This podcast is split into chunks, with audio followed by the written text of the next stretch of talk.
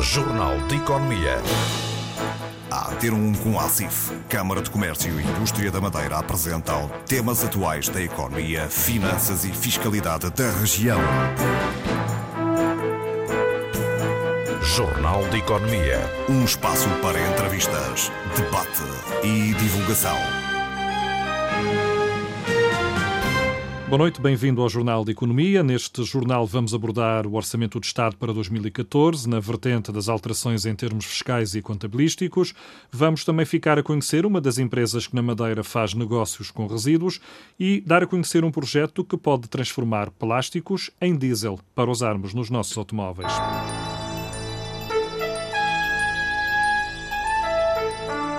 Jornal de Economia.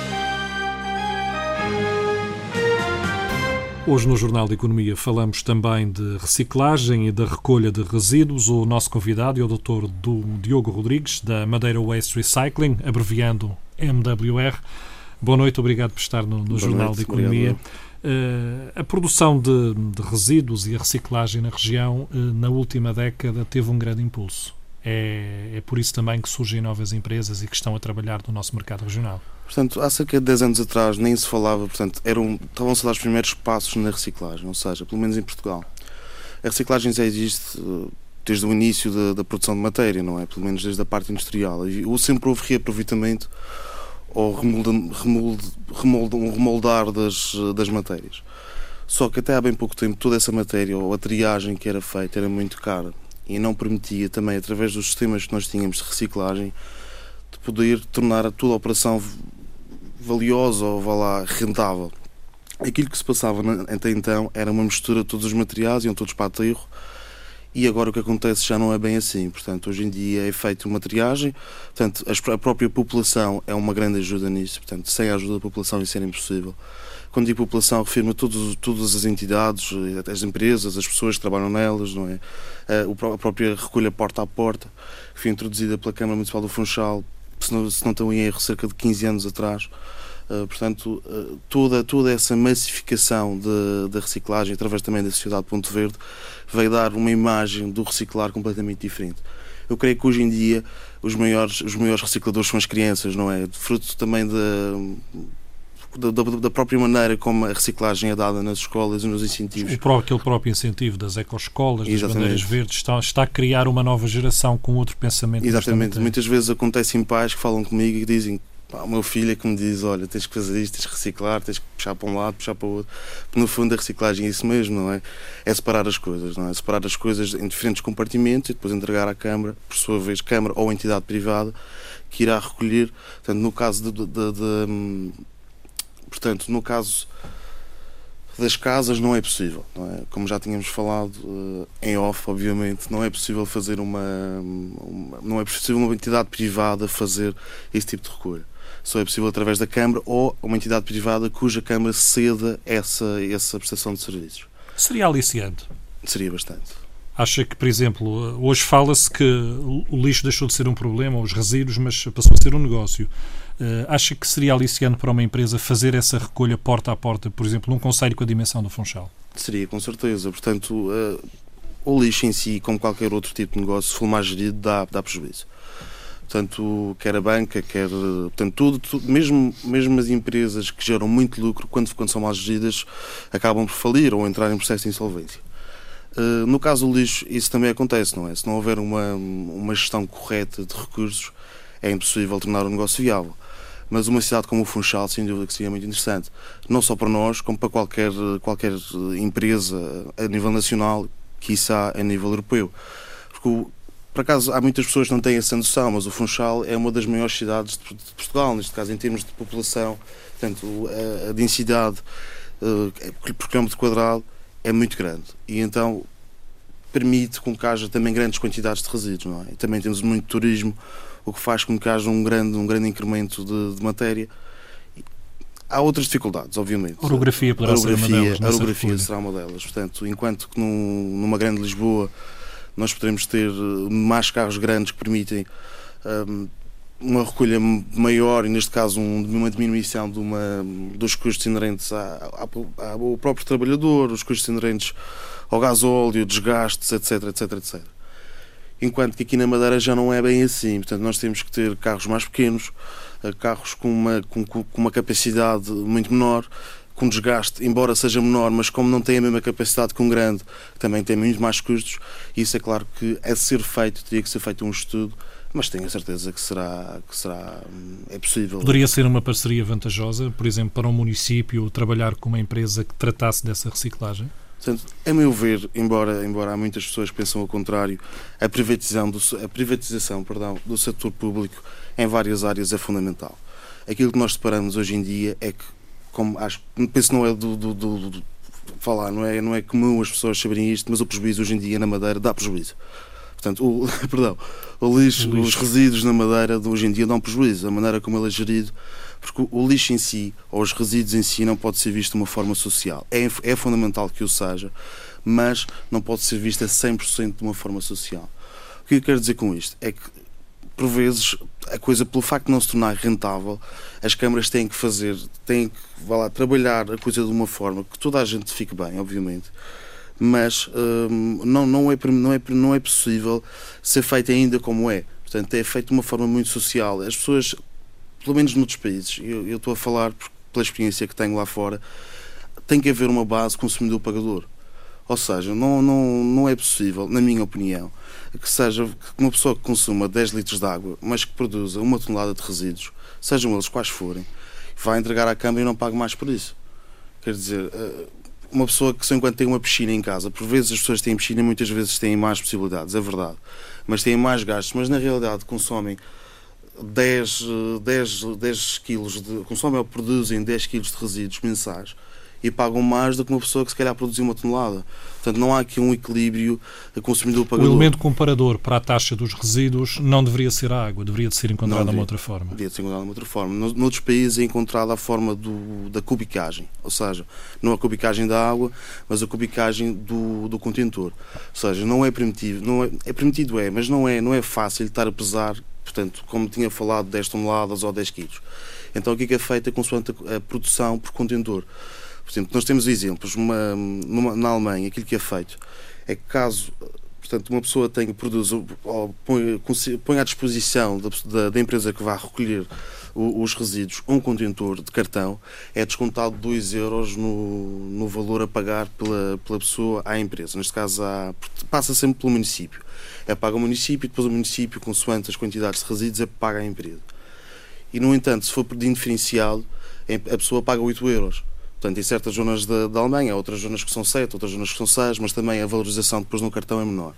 Ou seja, tudo isto faz com que a própria reciclagem aumente. Nós, eu, eu tenho esse conhecimento lá. As pessoas, não digo que tenham medo de produzir resíduos, porque, porque não é bem assim, mas as pessoas têm muito mais cuidado. Como é um custo agregado, é como a água é como a luz. Hoje em dia nós poupamos muito mais água do que poupávamos há 10 anos atrás. Hoje em dia pagamos, poupamos muito mais luz do, do que poupávamos há 10 anos atrás. Foi também do preço dela. É? Só, só, só, também para comparação, fala da experiência da Alemanha porque a sua, a sua empresa aqui na região, a MWR, está uh, a buscar o, o know-how a uma empresa alemã que é, digamos, a empresa mãe da, da, que foi criada aqui na região. Sim, sim, exatamente. O, nosso, o meu modelo de negócio sempre foi e penso no futuro será uh, 30% de capital próprio e 70% de capital ideia. Neste caso não é bem bem a lei, porque nós temos, o nosso sócio é também um, o sócio, é o único sócio da empresa na Alemanha.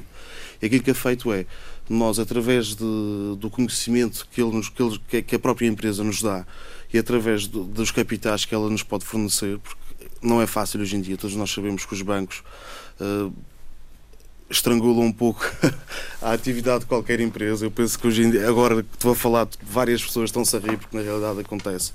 Portanto, é muito complicado. E então foi através, foi através dessa empresa alemã que nós conseguimos, hum, nós conseguimos realmente fazer, ter, esta, ter este investimento enorme e ter esta capacidade enorme que nós estamos a ter neste momento, que nos permite, entre várias coisas, competir com com todo o tipo de empresa, não é? Pelo menos nesta área de resíduos. Nesta, aqui, na Madeira. Aqui na Madeira. Aqui na Madeira. Qual, qual, é, para nós termos uma ideia, qual é um, o, o, volume de, de, resíduos recolhidos pela vossa empresa já neste momento? Portanto, neste momento nós, nós uh, tivemos o licenciamento há cerca de seis meses. Portanto, nós temos uma fase muito inicial, nós estamos a consumir quer coisa menos coisa, mais ou menos 10 ou 15 toneladas de indiferencial mensal. Portanto, nós ainda estamos numa fase inicial, no entanto, já temos todo o investimento feito. Nós, temos, nós trouxemos para a Ilha da Madeira várias tecnologias diferentes. Uma delas foi a trituração de plástico rijo. Portanto, até então, todo o plástico rijo era uh, incinerado. E nós, através de uma máquina que trouxemos, uh, permite-nos triturar esse material de forma porque sempre foi possível mandar o plástico rijo para, para o continente mas os custos agregados a esse, a esse transporte são tão altos devido ao volume devido ao volume que eles que eles ocupam não é possível fazer um rácio tonelada uh, preço que permita fazer compensar pelo transporte. E então através da trituração é possível atingir esse rácio.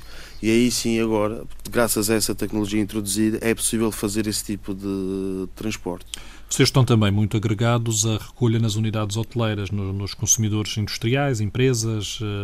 Eh, é por aí que se tem focado neste início de atividade? Precisamente. Por aquilo que tinha falado ainda há pouco, não, não é possível eh, eu, em quantidade, enquanto entidade privada, ou a MWR, em quantidade privada, recolher o porta a porta a, a, a, a casas, vá lá. Uhum. Só podemos ir em unidades industriais ou com, com volume superior a 1100 litros. Portanto, 1100 litros é algo como um contentor do ecoponto. Ou seja, mas tem que, é, essa entidade tem que produzir diariamente mais do que esse volume. E numa casa, numa, pelo menos numa situação normal, não, é, não atinge. Não é?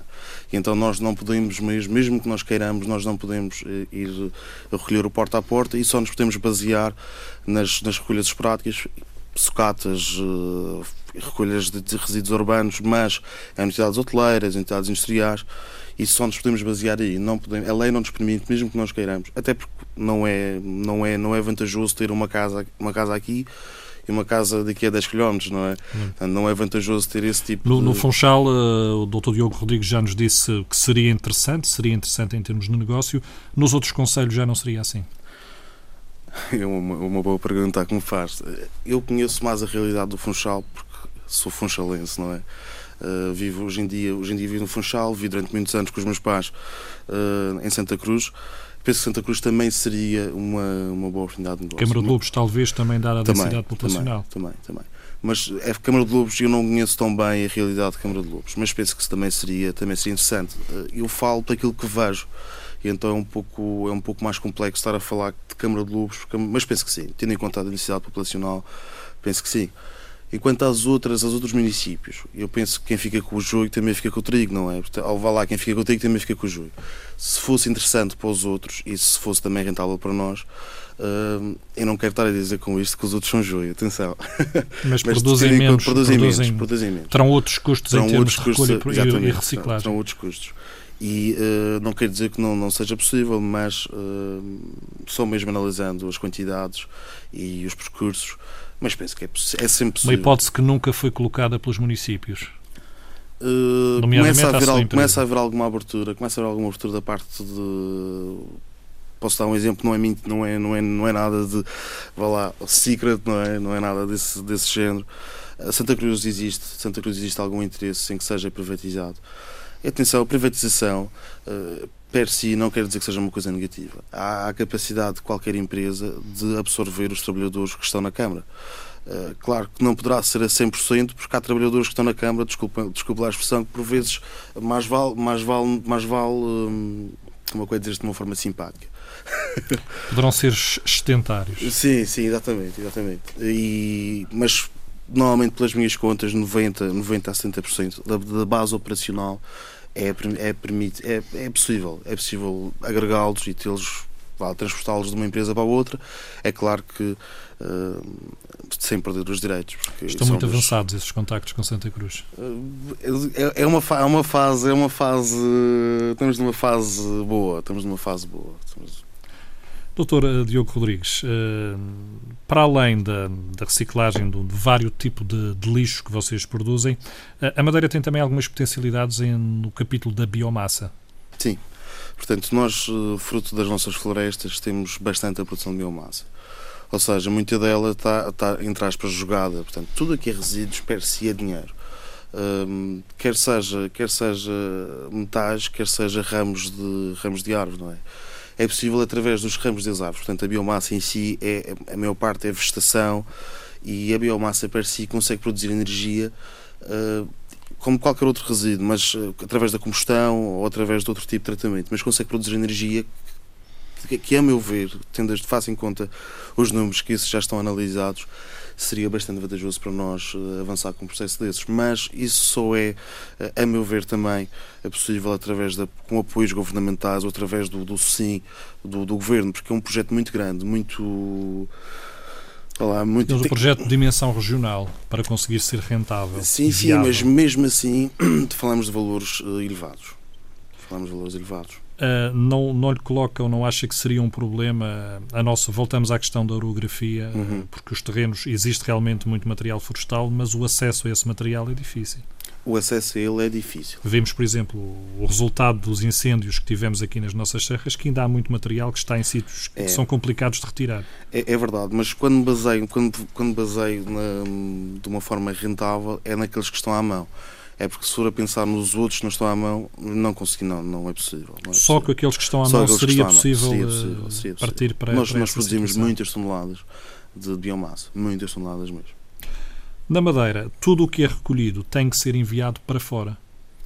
Ou já há algum uh... aproveitamento? No caso, no caso do que é incinerado, temos aproveitamento de energia elétrica, uhum. mas uh, no, no resto, por exemplo, no vidro, no, no papel, cartão, nas embalagens, tudo isso vai para fora?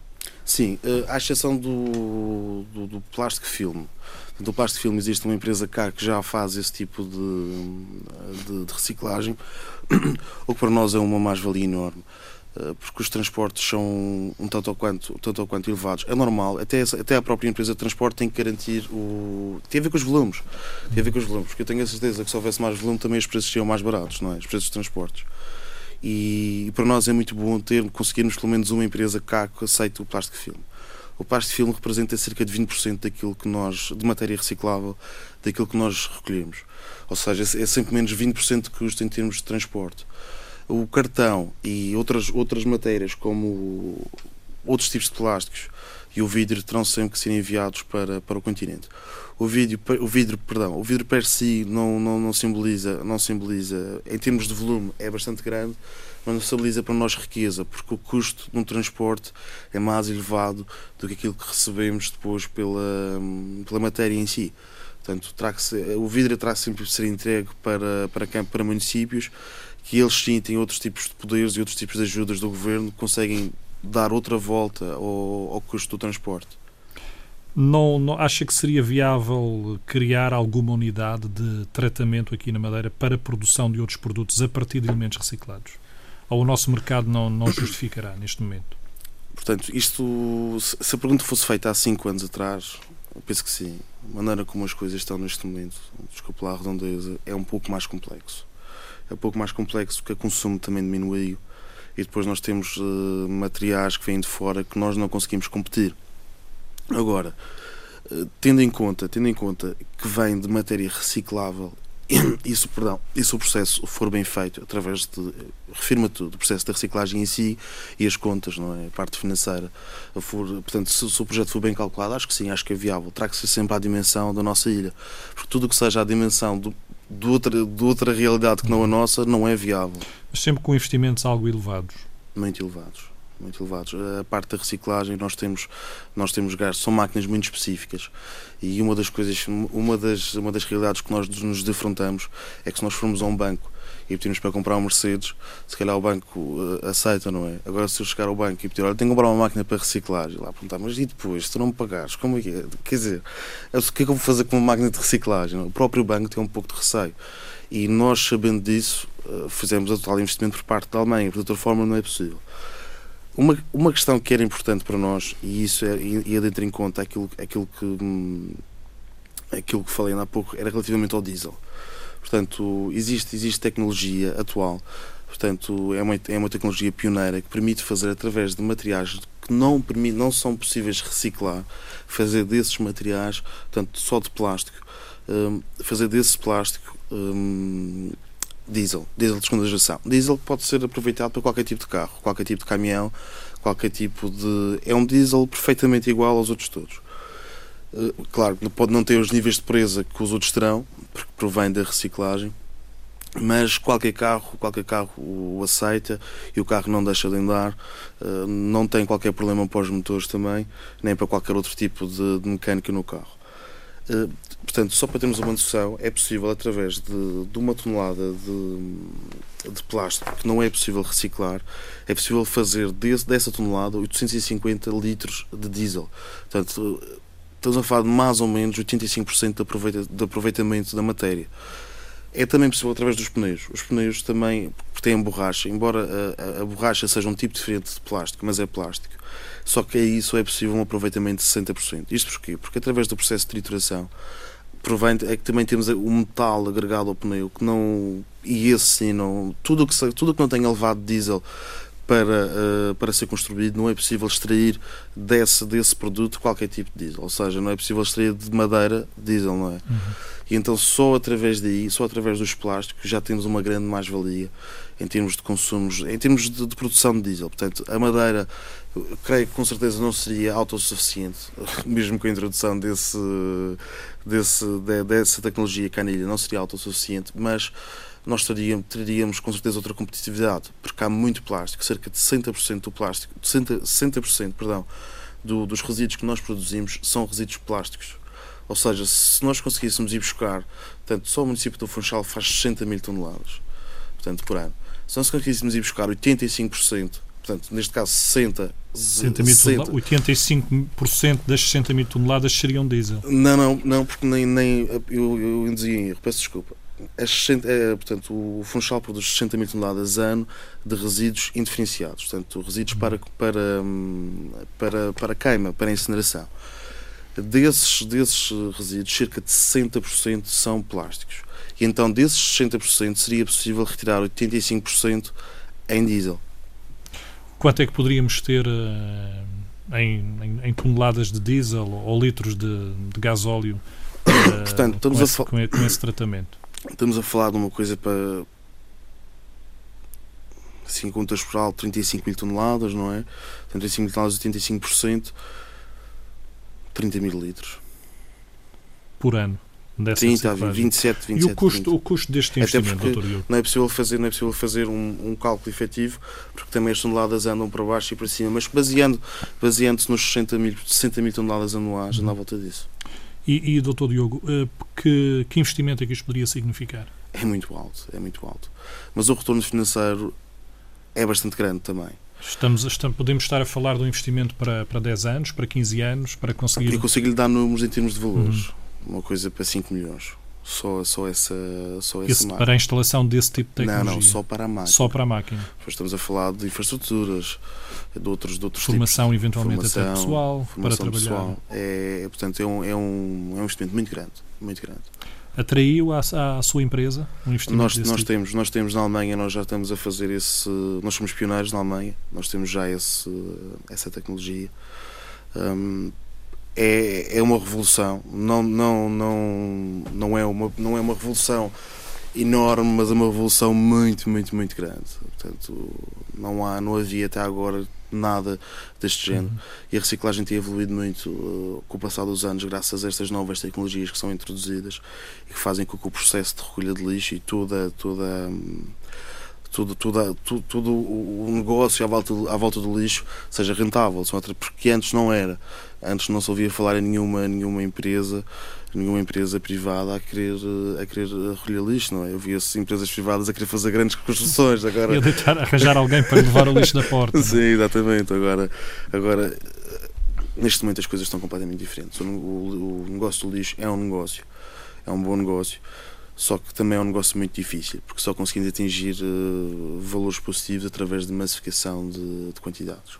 Eh, as taxas de reciclagem de 23, ou de entrega de produtos para reciclagem, da volta de 23% que, que existem neste momento, são aliciantes para o negócio? Ou, ou, temos capacidade até de conseguir subir um pouco mais? Nós temos capacidade para subir um pouco mais, eh, sem dúvida que sim. Não, não, tenho, não tenho dúvidas, mas mas por vezes, por vezes não é fácil, porque também não depende só de uma pessoa ou duas, depende da população em uhum. geral. E só a população em geral é que consegue fazer a diferença. É claro, se nós não começarmos a fazer a diferença, também os e outros não o farão. também para aquilo que falava há pouco, de incentivar também as pessoas exatamente, a reciclar exatamente. através desses benefícios na, nas taxas que são pagas. Exatamente.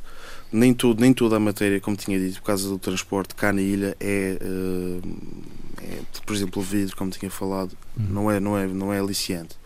Mas todas as outras matérias são E, e se nós, nós conseguimos com certeza mais, porque até porque nós temos que partir de um pressuposto. Se tudo aquilo que, que é vendido ou que é posto cá na Ilha da Madeira, se desse, desse global 60% é reciclável, nós conseguimos atingir pelo menos até os 60% de, de reciclagem.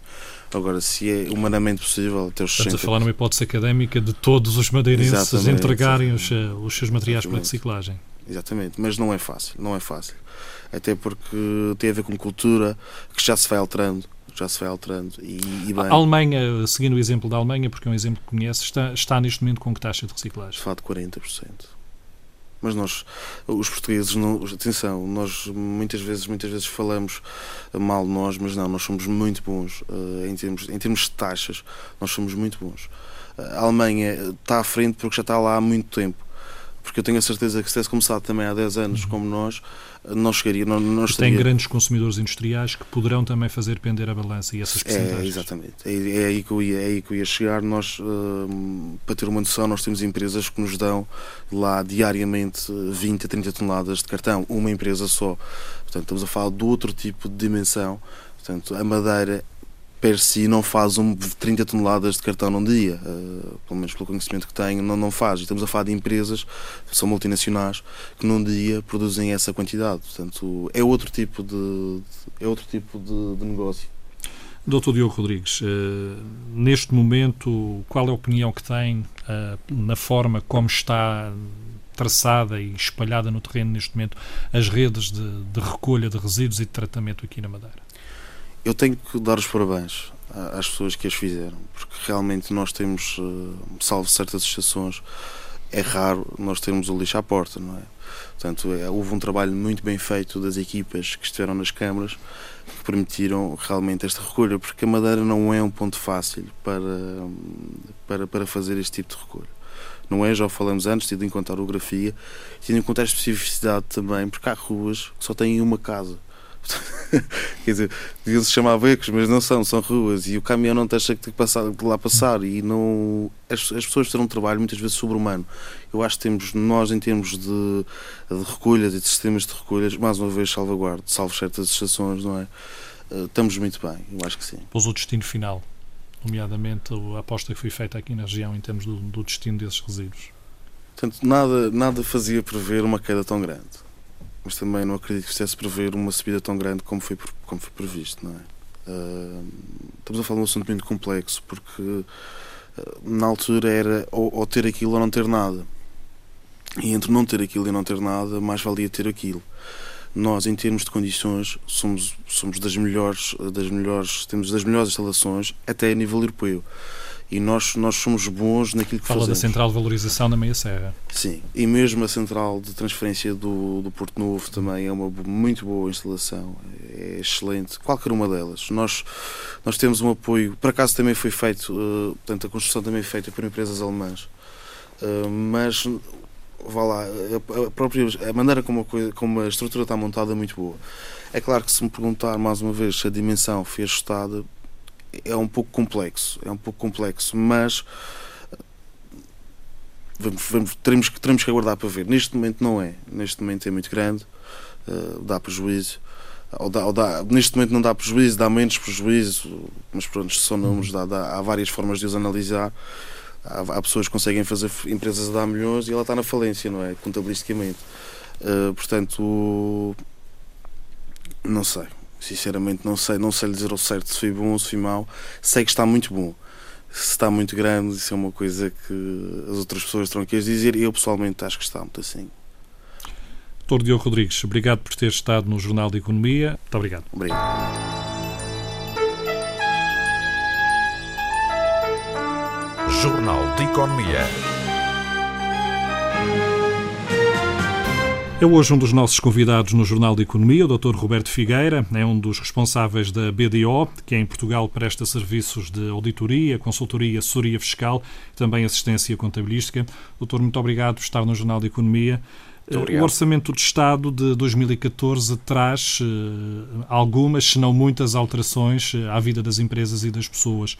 Uh, quais são aquelas que acha que se poderia destacar, aquelas que vão ter mais impacto no nosso dia a dia? Antes de mais, muito obrigado pelo convite, uh, como foi endereçado. Uh, pois, efetivamente, as alterações são, são diversas e muitas delas muito significativas para o tecido empresarial e para o, para o cidadão em, em geral. Uh, no fundo, o Orçamento de Estado para 2014 vem, de alguma forma, poderíamos enquadrar isto em duas grandes, duas grandes vertentes, os pontos mais positivos que eu gostaria de destacar e, e que gostaríamos que efetivamente fossem cumpridos neste orçamento e os pontos mais negativos, digamos assim. Os pontos mais positivos tem, terá a ver necessariamente com o estímulo da economia que se pretende através da grande reforma do IRC que foi feita, para a qual foi criado um grupo uh, específico de trabalho em 2013, em janeiro de 2013, uh, liderada pelo Dr. Lobo Xavier, e, e, portanto, e que com, este, com esta reforma, a grande reforma do IRC, uh, no fundo o que se pretende, grosso modo falando, é estimular a economia e atrair bastante investimento estrangeiro. Uh, algo que até esta, há muitos anos esta parte tem sido difícil no nosso país, derivado à grande carga fiscal e às sucessivas alterações fiscais que nós vivemos. Essa, essa instabilidade é. poderá ser também uma das, uma, um dos temas que afasta os empresários de virem investir a Portugal. Exatamente, exatamente. É, é, é, talvez a principal razão, a primeira, diria mesmo. Nós temos casos, eu próprio pessoalmente conheço alguns, até de clientes, que têm até muitas vezes vontade uh, de investir no nosso país, inclusive na região autónoma da Madeira, e, e, muitas vezes acabam por não o fazer porque não conseguem, uh, num tempo que não é assim tão, tão longo, uh, prever o que, é que será o seu futuro, o futuro da sua companhia aqui na região ou no, no nosso Portugal continental uh, pelas razões precisamente que falamos da, da, da, da, grande carga fiscal e da diversidade da carga, das alterações fiscais que existem, quase que numa base mensal existem alterações a, tudo, a todo o nível. E, portanto, o, que se pretendeu com, este, com esta reforma do IRC foi, de alguma forma, uh, estimular e criar aqui algumas vantagens e algumas isenções para, para uh, novos investimentos que venham do estrangeiro, uh, nomeadamente isentar algumas mais-valias. Portanto, há um conjunto, não queria entrar aí na parte muito mais técnica, mas, portanto, existem algumas situações previstas que poderão, de alguma forma, estimular a economia até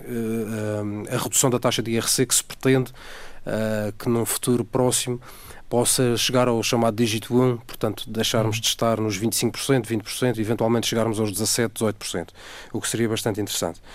Por outro lado, eh, como outro ponto positivo, eh, é, eh, e o que se propõe é que o ajustamento que é necessário fazer para baixarmos o nosso déficit seja um, proposto pelo lado da despesa e não pelo lado da receita, que é uma luta que já vem sendo travada há vários anos. Muitas vezes uh, não, não, bem cumprida. E não bem cumprida, para não dizer, acho que nunca.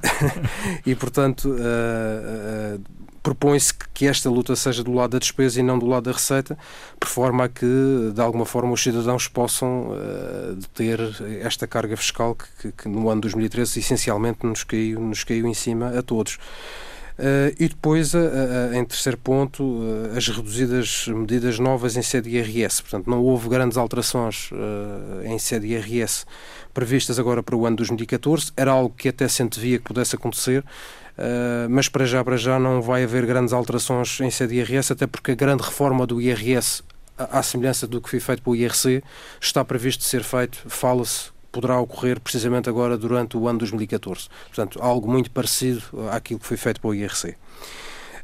Um, como pontos mais negativos, se poderemos chamar assim, um, será que esta esta necessidade uh, do ajustamento ser feito do lado da despesa uh, se poder sofrer de alguma inconstitucionalidade, como já tem acontecido em várias medidas uh, que todos nós conhecemos e que temos ouvido na, na, na, comunicação social e que poderá inevitavelmente levar a um aumento da carga fiscal como compensação dessas, dessas supostas inconstitucionalidades. Uh, portanto, e, e, isso seguramente será um ponto negativo, porque no fundo uh, uh, o governo terá que forçosamente angariar o suficiente para conseguir cumprir os déficits a que se propôs. Isso, isso poderá atrasar um pouco estas, estas medidas que falava há pouco e que visavam incentivar a nossa economia, visavam talvez até aumentar o consumo. Necessariamente que sim, porque naturalmente que se nós temos que temos que necessariamente investir para que, uh, e em medidas concretas, concisas, uh, estabelecer um, um, um objetivo uh, e, e, tentar não fugir dessa linha de orientação. se somos obrigados necessariamente a gastar mais numa determinada vertente porque uma medida foi considerada inconstitucional, naturalmente estamos ali a despender recursos que são preciosos para, para compensar, no fundo, essas falhas, podemos chamar assim e naturalmente que será um, estaremos novamente aqui numa situação de estagnação uh, económica que não, não, não nos interessa a todos de forma alguma e, e necessariamente a quem quer investir no nosso país.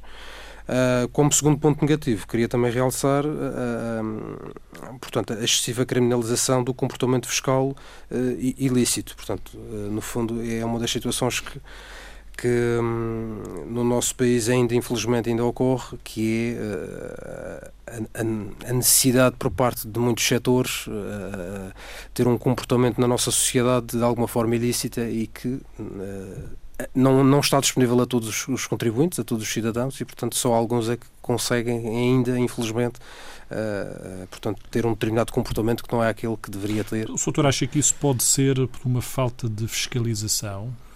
Eu julgo que sim, eh, eu julgo que sim. Eu acho que é uma das áreas onde se deveria efetivamente investir ainda mais. Eh, eu falo mesmo como investimento público, portanto, como, uhum. como função pública, eh, investir mais nesse tipo de, de, de recursos e poderemos falar um pouco mais à frente sobre isso, mas portanto é, é um, um, dos exemplos que, que, que, que, neste momento já está já está já é lei, portanto que é aquela uh, a necessidade de, de, de, portanto, para obter um determinado benefício fiscal, pedir eh, faturas com o número de contribuinte para determinadas atividades que foram neste momento agora detalhadas e especificadas no Código.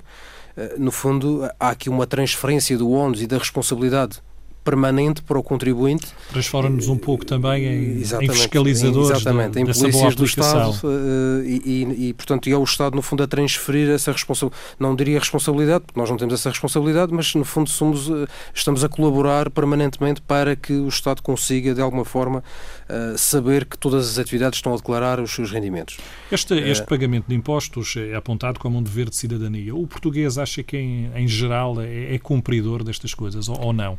a crise pode fomentar que, que as pessoas tentem arranjar subterfúgios para, para fugir? Naturalmente que sim, porque. Uh, o, deveria ser exatamente o contrário, ou seja, nós não, não deveríamos necessitar de qualquer tipo de incentivo para sermos cumpridores daquilo que diz a nossa lei. Portanto, uh, aliás, veja-se aquilo que se passa nos países do, do norte da, da, Europa, essencialmente, em que uh, a cultura é completamente oposta. Portanto, as pessoas.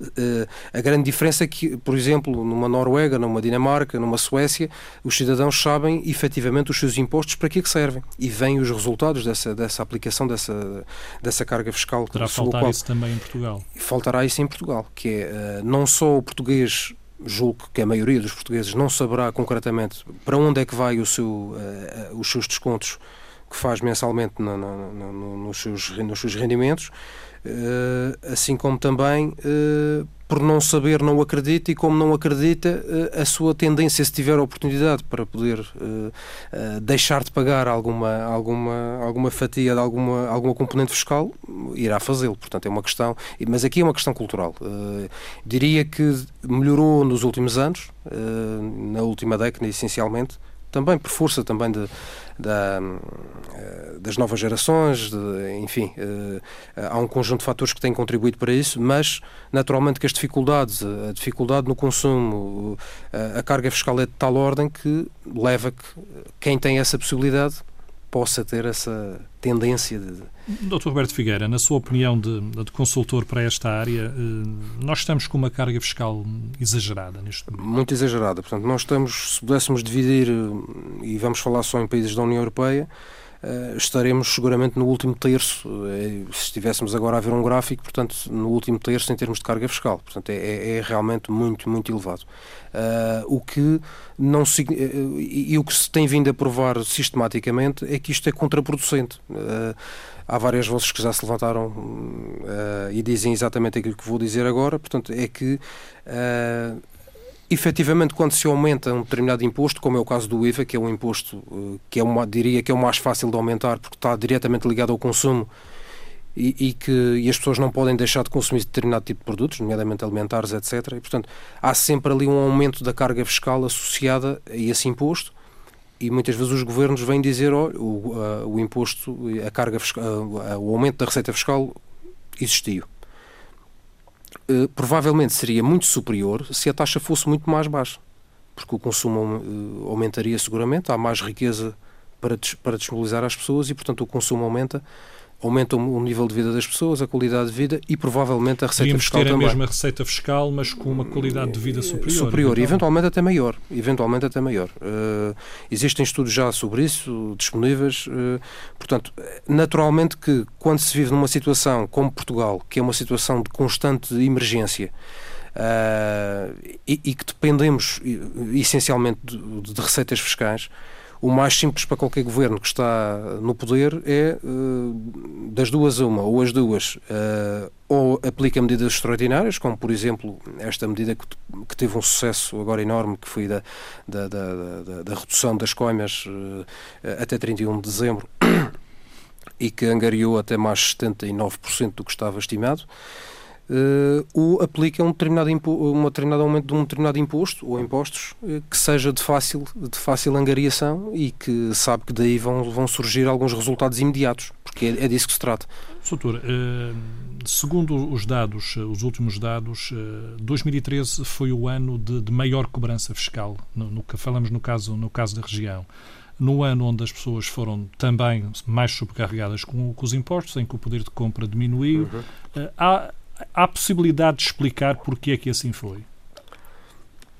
Tem um pouco a ver uh, com aquilo que acabei de dizer. Portanto, no fundo, é, um, não só houve aumento de impostos, uh, de, de, impostos diretos do consumo, nomeadamente as taxas do IVA, em que o, o, consumidor não consegue fugir a, essa, a, esse pagamento do imposto e o pagamento é feito imediato. Uh, houve também a, a redução dos, de, drástica dos benefícios fiscais em sede de IRS, e, portanto, em que os reembolsos, quem ainda teve uh, a felicidade de receber algum reembolso de IRS já não foi os valores a que esteve habituado durante alguns anos. Portanto, estamos a falar de, de situações de medidas fiscais uh, que foram aplicadas diretamente uh, ou faturadas, podemos dizer assim, ao contribuinte de, de tal forma que, que, o contribuinte não consegue fugir. Portanto, que é sobre os seus rendimentos pessoais, que é IRS, portanto, se tinha, se tinha a receber, provavelmente muitos deles passaram a pagar, pela redução dos benefícios e dos limites em despesas de saúde, educação, etc. Uh, e essencialmente nas taxas, na taxa do IVA que aumentou e que necessariamente uh, o consumo, mesmo que se mantendo ou que diminua qualquer coisa, uh, o aumento do IVA foi de tal ordem que necessariamente teria que haver um aumento da, da, da, receita fiscal. No caso do IVA, é talvez um dos impostos que, que mais controvérsia e mais discussão tem gerado. Uh, grande parte do, dos, do, dos, nossos empresários defendem que o abaixamento poderia ser interessante uh, para, um, para a dinamização da, da, economia. Que opinião que o Sr. tem sobre isto?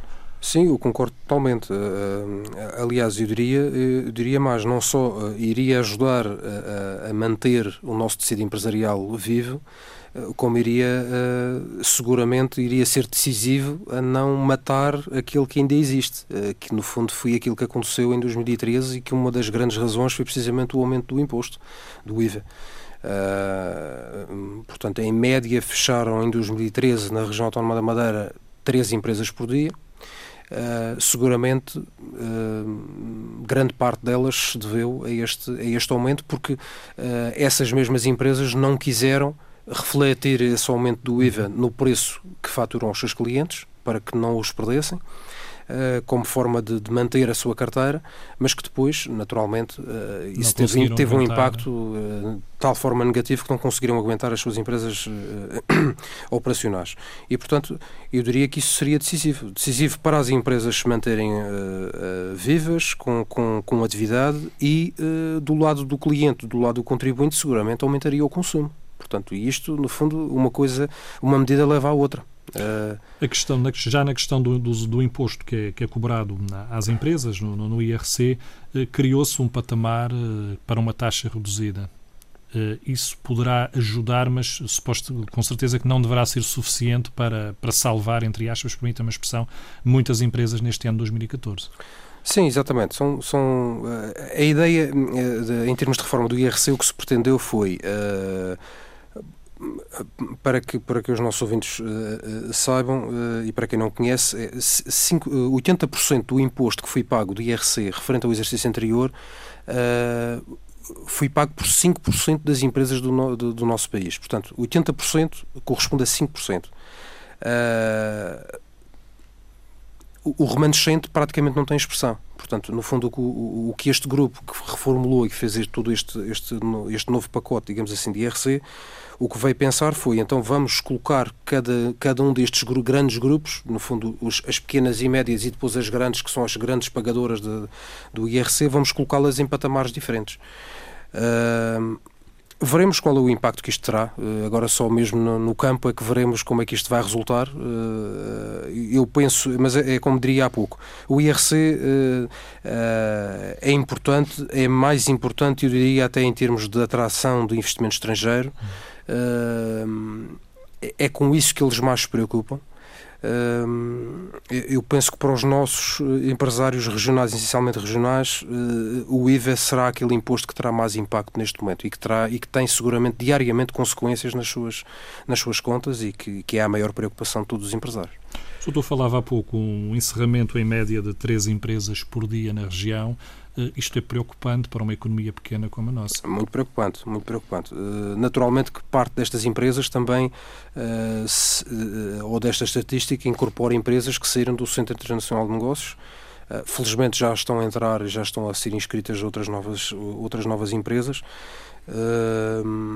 mas é muito preocupante porque é um tecido empresarial muito, muito curto, digamos assim. Nós somos um território muito pequeno e, portanto, qualquer empresa que feche Uh, uhum. tem seguramente e traz atrás, tem atrás de si logo um problema, problemas sociais. Já, problemas... já se terá passado de, um, de, uma fase quase de seleção das empresas, aquelas que tinham realmente garra para continuar no mercado, para uma fase já quase de destruição do tecido económico. Exatamente, exatamente. Eu, eu, diria que, aliás, estas, estas, uh, os tempos mais difíceis têm esse impacto positivo, que é, no fundo, se me permite a expressão, limpar uh, algumas empresas que muitas vezes são, são constituídas por pessoas que muitas vezes nem, nem uh, habilitações ou, ou, ou, no fundo, uh, experiência têm para uh, trabalhar em determinada área e aparecem no mercado muitas vezes com o propósito de estragar o negócio aos seus, aos seus adversários, diria assim. Uh, portanto, mas passamos já essa fase. No fundo, estamos, uh, e aliás, na, na, nossa atividade e na minha atividade diária, uh, vimos assistindo precisamente a isso. No fundo, é empresas que estavam no mercado há muitos anos que neste momento continuam, mas continuam com dificuldades uh, muito, muito, muito grandes. Uh, com a agravante de que, como, tudo nós sabemos, como todos nós sabemos, que a banca não está neste momento uh, a ajudar o que já ajudou noutros tempos. portanto, é, é muito difícil hoje contar com o apoio da banca. e, portanto, tudo isto leva a, a, estas dificuldades que temos estado aqui a, a conversar. Doutor, eh, uma das, das coisas eh, que está prevista ou que se tem feito no sentido, voltamos um pouco ao que falávamos aqui há algum, algum momento atrás, são os, os sorteios eh, perante os contribuintes como forma de nos tornar a todos elementos de, de fiscalização. Uhum. Acha que isto é uma medida que poderá realmente ter resultados ou é apenas um, uma gota d'água em todo esta, toda esta questão fiscal? Julgo que a sua expressão é mesmo muito assertiva, é, é mesmo uma gota d'água. Uh, não, só, uh, não só porque nós não deveríamos ser, portanto, estimulados ou premiados por sermos bons contribuintes. Ou seja, nós sermos Estamos bons... a ser premiados por cumprir a lei. Exatamente. Portanto, nós, cumprir a lei é uma obrigação nossa, portanto, qualquer contribuinte. Isso é o princípio base. Uh, se não o cumprirmos, devemos a ser penalizados. Portanto, este, este é que deveria ser o princípio. Uh, aqui estamos a premiar, uh, a premiar de alguma forma, embora uma gota d'água, porque, como, diria, como disse muito bem, portanto, isto no fundo vai, vai abraçar uma, uma fatia muito curta da nossa população, portanto, porque no fundo é um sorteio e poderá em milhares e milhares de contribuintes haver aí meia dúzia que vai ter acesso a este tipo de, de, de benefício, se podemos dizer assim. Uh, mas aqui a questão é mesmo de princípio. Uh, não me preocupa tanto se é um automóvel, se é um apartamento, se é, um, se, se, se, é o, se, se é o valor tipo de, da contribuição. Se é o valor da contribuição. É a questão de princípio. Portanto, é, o Estado chegou a um ponto em que ficamos um pouco com a ideia que já não sabe mais, mais o que há de fazer Uh, isto é a minha opinião estritamente pessoal, uh, não sabe mais o que há de fazer para estimular o contribuinte a ser cumpridor. E então uh, arranjou esta nova, esta nova ideia para ver, para ver se consegue cativar. Mas eu, aqui, eu penso que abrimos aqui um precedente que não deveríamos abrir. porque aqui estamos realmente, do meu ponto de vista, a ferir aqui a, a, o, princípio, o grande princípio da nossa, até da nossa Constituição, que agora é algo muito na moda, porque sermos cumpridores é uma obrigação nossa. Eu não tenho que ser premiado eh, por me portar bem. Eh, eu portar-me bem é uma obrigação. Eh, se me portar mal, então aí deverei, alguém deverá vir ajustar contas com o contribuinte, não é? Doutor Roberto Figueira, uh, colocava-lhe uma, uma, questão para, para, para, fecharmos esta conversa. Uh, está confiante que este 2014 poderá ser o início da nossa recuperação económica? Eu quero acreditar que sim. Uh, uh, por norma, sou um otimista e, portanto, uh, eu, eu, quero acreditar que sim. Portanto, espero sinceramente que estas medidas ou que estas pretensões positivas que falava há pouco se consigam, pelo menos em grande parte, concretizar. Espero sinceramente que esta reforma do IRC venha ter as repercussões uh, que se pretendem, nomeadamente no investimento estrangeiro. Eh, eu, eu, reforço muito esta tecla porque o nosso país é tão pequeno uh, em termos de massa crítica, em termos de dimensão, em termos de população, em termos de tecido empresarial, que nós precisamos de realmente angariar uh, mais investimento para Portugal. Temos um território que é invejável do ponto de vista geográfico e, e, portanto, e temos que saber usar e trabalhar com estas armas que temos e que outros países que são nossos parceiros não têm. Uh, e portanto é aí que eu, é aí o meu foco. Uh, aqui na região autónoma uh, é usarmos cada vez melhor o turismo e o centro internacional como duas grandes armas para podermos atrair esse investimento estrangeiro e acarinhar muito bem esses dois setores. No fundo anda tudo muito à volta destes dois setores em termos de Portugal continental, eh, diria também o mesmo, portanto, é atrair investimento estrangeiro. Eu espero, espero sinceramente que estas medidas sejam concretizáveis e que haja aqui alguma atenuação. Uh, que haja, haja uh, quem quer investir em Portugal. E que haja quem quer investir. Uh, eu julgo que isso existe. É, é, preciso é convencê-los convencê-los a, a, vir para cá e, e, e para que isso se consiga fazer eh, e aqui compete-nos, por exemplo, eu passo por essa situação várias vezes num ano em que somos visitados por vários clientes estrangeiros eh, e, e quase que nos pedem declaradamente para que nós eh, digamos quais são os benefícios em que eu tenho em estar em Portugal. Em que, eu, em que eu trago a minha empresa que está nos Estados Unidos ou uma sucursal que está nos Estados Unidos ou no Canadá ou, ou na Austrália e traga para, para a Madeira. Portanto, e, e, e, temos que ter argumentos para poder responder esta, esta pergunta. E, e é, isto, é disto que se trata neste momento. O Dr. Roberto Figueira é o responsável na Madeira da BDO Portugal. Obrigado por ter estado no Muito Jornal obrigado. Um prazer. A Assembleia de Credores decidiu esta tarde avançar com a liquidação do Hotel Chopin Hills. Opção tomada não prevê nenhum plano especial de revitalização. O hotel vai continuar a funcionar à procura de um novo dono.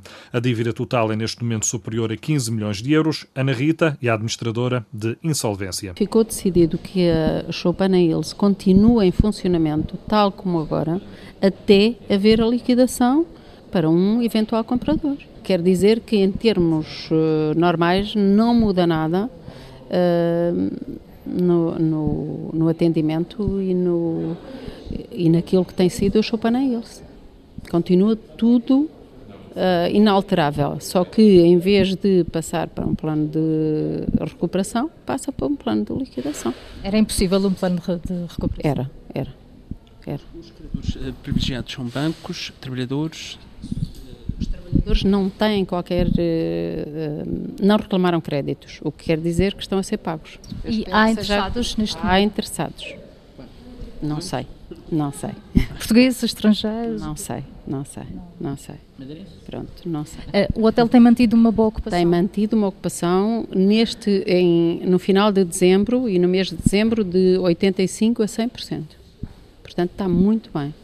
E continua a ter uma ocupação muito boa. E a, e a, ter um serviço de excelência como toda a gente conhece, quem lá vai. O Chopin Hills parte para a liquidação. A administradora de insolvência confirmou que existem potenciais interessados no negócio, mas tudo está ainda numa fase exploratória. O Banco Espírito Santo, o Banco Comercial Português estão entre os maiores credores, a Segurança Social e o Fisco estão também nesta lista. Os ordenados dos 50 funcionários estão em dia. O Chopin Hills é uma unidade que recebeu vários prémios, entre elas, em 2004, o prémio de melhor boutique hotel pela World Travel Awards e em 2010 foi escolhido pela Expedia para uma seleção restrita de hotéis de destaque em todo o mundo. Acaba aqui mais uma edição do Jornal de Economia.